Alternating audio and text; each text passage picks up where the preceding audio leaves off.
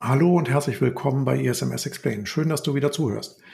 Heute haben wir ein etwas anderes Thema. Ähm, wir haben uns das Thema Weihnachten ausgedacht und ähm, haben uns ein paar Fragen gestellt. Also muss sich der Weihnachtsmann zum Beispiel an Datenschutzgesetze halten? Oder was muss ich denn eigentlich beachten, wenn ich meine Weihnachtsfeier in der Firma ähm, stattfinden lasse? Oder in welchen, in welcher Falle kann man beim Kauf von Geschenken tappen? Was hat die Verfügbarkeit mit Paketdiensten? Und dessen Lieferzeit zu tun. Ja, das und noch viel mehr besprechen wir heute in unserer Nikolaus-Spezialfolge. Viel Spaß!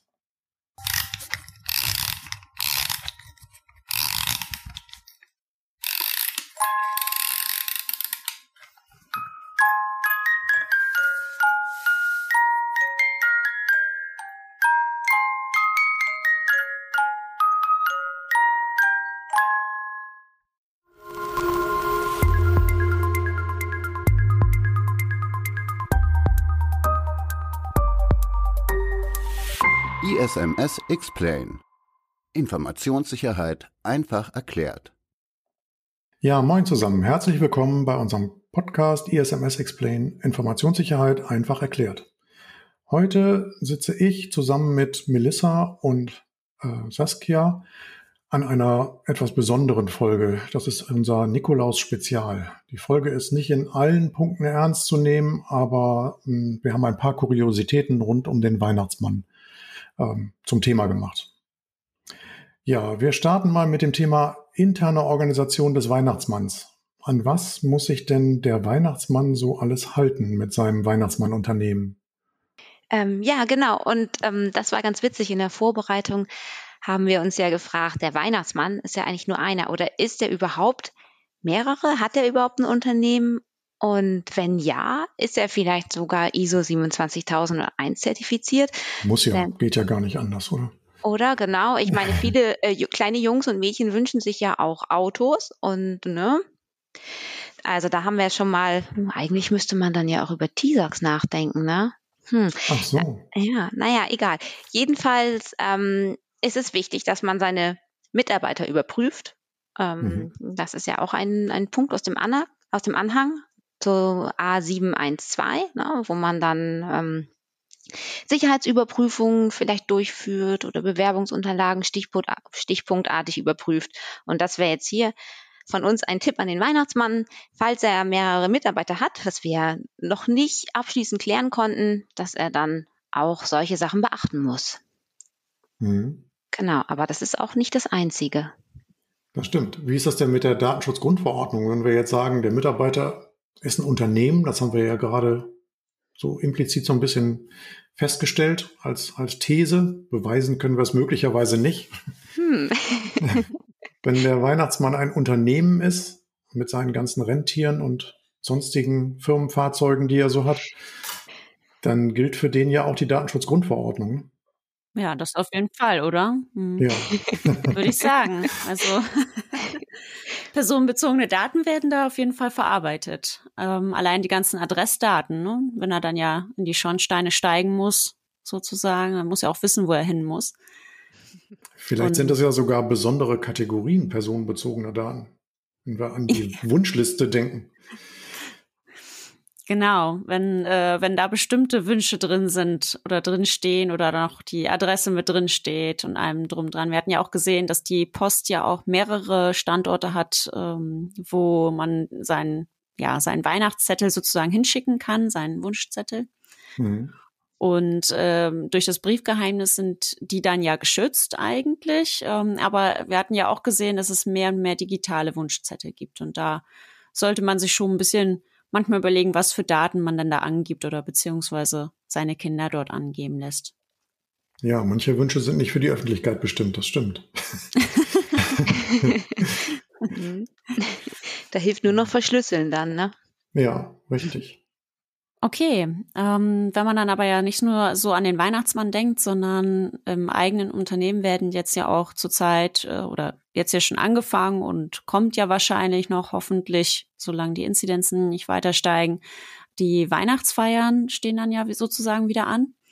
Und manche Unternehmen machen das ja auch so, dass die Weihnachtsfeier dann bei sich selbst in der Firma stattfindet und auch ähm, mit fremden Personen. Also nicht nur der Partner wird dann eingeladen, sondern auch die, da wird vielleicht das Catering, ähm, ein Catering beauftragt, ähm, ein Dienstleister für die Musik zum Beispiel. Und manchmal brauchen die ja auch schon ähm, ein, zwei Tage vorher Zugang zu den Räumlichkeiten, um schon was aufzubauen. Da muss man ja auch schon einiges beachten. Ne? Ja, klar. Plötzlich laufen da ganz viele fremde Menschen im Büro rum. Und speziell auch am Abend der Weihnachtsfeier gibt es vermutlich keine Besucherliste, die ausgefüllt wird und kein Hinweis auf Regeln zur Informationssicherheit im Büro. Mhm. Ähm, mhm. Trotzdem hat man aber vielleicht nicht dran gedacht, jedes Flipchart abzuhängen, das vielleicht irgendwo im Meetingraum noch an der Wand hängt oder am Flipchart-Ständer steht wo vielleicht dann doch nochmal eine kritische Information äh, draufstehen könnte. Und da muss man sich halt schon überlegen, dürfen die Gäste das alles sehen oder auch die, die Mitarbeiter der anderen Unternehmen, die man da aktuell im Unternehmen rumlaufen hat. Mhm. Ja, stimmt. Ja, oder halt auch die äh, Schränke verschließen vorher, ne? Dass man da so ein bisschen dran denkt oder Büros ganz abschließen. Das ist richtig. Manchmal wird auf den Weihnachtsfeiern ja auch mit Alkohol gearbeitet und äh, dann kommen die Leute manchmal auf verrückte Ideen. Was ja. ist denn in diesem Schrank drin oder was ist in diesem Büro drin? Das kann natürlich alles passieren. Ja. Äh, Hauptsache, es läuft nicht so ab wie bei Stirb langsam Teil 1 mit der Weihnachtsfeier im Büro, ne? Also. Ähm, genau, und ähm, jetzt haben wir ja so ein bisschen über den Weihnachtsmann und seine Organisation gesprochen, aber es gibt ja auch noch einen ganz anderen wesentlichen Punkt, den viele Leute mit Weihnachten in Verbindung bringen, und das ist das Online-Shopping. Und ähm, gerade bei Paketdiensten und Ablageorten, da ja, sollte man auch einige Sachen berücksichtigen. Um, zum Beispiel, wie sind die Pakete geschützt? Und was ist denn, wenn da jetzt ein konfigurierter Laptop dabei ist? Ne? Da ähm, sollte man sich auch im Vorfeld Gedanken machen. Du meinst, wenn das Unternehmen dir ein konfiguriertes Laptop schickt? Oder? Ja, genau, hm. als Beispiel, ja, genau. Hm. Oder ähm, ja, wenn man dringend irgendwie eine IT-Komponente braucht, ne, das kommt nicht rechtzeitig an oder dass man halt einfach die Verfügbarkeit noch sicherstellt. Das ist ja kurz vor Weihnachten und dann jetzt gerade dieser, dieser Zeit auch nicht immer gegeben, dass alles sofort verfügbar ist. Ja, oder man muss irgendwie stundenlang durch die Gegend fahren, um sein Paket abzuholen. Also so kenne ich das aus Bremen, dass dann in irgendeinem anderen Stadtteil so ein Paket-Sammelstelle äh, ist, wo man dann erstmal hinfahren muss, um dann sein Paket abholen zu können. Und mhm. ähm, wenn man dann dringende Sachen braucht für den Serverraum, weil man vielleicht die Weihnachtszeit dazu nutzen möchte, endlich mal ein bisschen dort aufzuräumen oder ähm, ein bisschen zu verbessern, also neue Systeme dort ähm, einzubauen, weil die meisten dort dann im Weihnachtsurlaub sind ähm, mhm. dass man dann halt berücksichtigt, das hat dann auch alles Lieferzeit. Im Moment hat sowieso alles Lieferzeit, aber egal ähm, was, das stimmt. Ja, ja. Genau, aber äh, zur Weihnachtszeit ist es ja auch dann immer meistens nochmal sehr, sehr schlimm. Mhm, ja, stimmt. Also bei unser, unsere Paketannahmestelle, die hat nur von 10 bis 14 Uhr auf. Also da ist auch Verfügbarkeit nicht sichergestellt. Mhm. Tolle Arbeitszeiten. Oder? Ja. mhm. Ja. Wenn wir jetzt nochmal den Punkt vor der Lieferung des Pakets vielleicht nochmal zurückgehen, Sonderangebote zur Weihnachtszeit. Mhm. Ähm, gerade jetzt in der Vorweihnachtszeit gibt es ja jede Menge Angebote und dann gibt es dann die immer gewollte Handkreissäge, die ich schon immer haben wollte, plötzlich zum halben Preis. Uh. Unseriös günstig. Was muss man denn da beachten? Ist ja so, ja, gerade zur Weihnachtszeit kommen solche Angebote. Ähm, und wenn die Säge, die dann sonst 500 Euro kostet, plötzlich irgendwo für 240 Euro zu haben ist, äh, dann würde ich sagen, ist oberste Vorsicht geboten. Also hat wahrscheinlich jeder schon mal erlebt, solche mega günstigen Angebote. Was ich dann eigentlich immer tue, ist, ich google mal den Shop und äh, google nach Erfahrungen mit dem Shop, um rauszukriegen, ob das jetzt ein Fake-Angebot ist oder ob das tatsächlich so ist. Mhm. Genau. Oder was ich auch schon gemacht habe, ist tatsächlich da angerufen und gefragt, ist das euer Ernst? Ist das tatsächlich ein seriöses Angebot oder ist das ein Angebot? Ähm, oder ist das vielleicht auch ein Tippfehler oder sonst irgendwas. Kann es ja auch geben. Mhm, du hast da angerufen? Ja. Bei Amazon oder wo? Also Nein, nicht bei Amazon. Nein, ich hatte ja, du googelst nach im, im Shopping-Bereich von Google nach irgendeinem Gerät und findest das irgendwie über die Hälfte günstiger, als es normalerweise ist. Mhm. Und dann ist es auch ein, ein möglicher Versuch, einfach mal bei diesem Shop anzurufen, wenn es da eine Telefonnummer gibt. Weil man kann ja auch mal die Webseite anschauen, wenn da schon so gar nichts da ist, kein Impressum, keine Telefonnummer oder kein Datenschutz, keine Datenschutzseite oder sowas, dann ist schon relativ naheliegend, dass es ein, ein Fake-Shop äh, ist. Hm. Ja, ja, ja, stimmt. Aber wenn eine Nummer da ist, kann man doch mal anrufen, mal gucken, wie die da reagieren. Aber ich finde eigentlich das Google nach Erfahrungen mit diesem Shop eigentlich noch am besten. Ja, ja, das stimmt. Das steht dann ja auch, ne? Wenn Ware nicht angeliefert worden ist oder solche Sachen, dann genau. steht das ja meist als erstes da, ja. Richtig. Und als du angerufen hast, war das dann ein richtiges Angebot? Ähm, nee, da, da war es tatsächlich ein Tippfehler.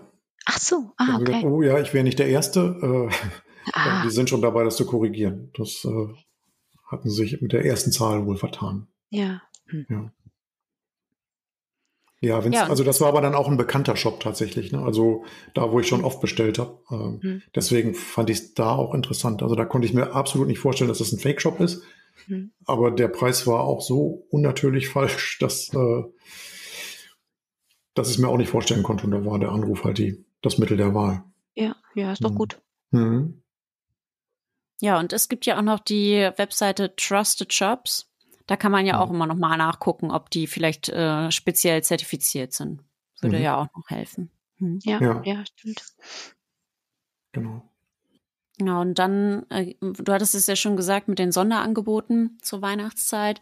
Es sind dann ja viele E-Mails im Umlauf, so sozusagen gefakte Newsletter, mhm. wo dann drin steht, ach, äh, klicken Sie auf den Link ähm, und dann bekommen Sie 50 Prozent Rabatt. Und es mhm. gibt's ja auch schon so, aber zur Weihnachtszeit finde ich, ist es immer besonders schlimm.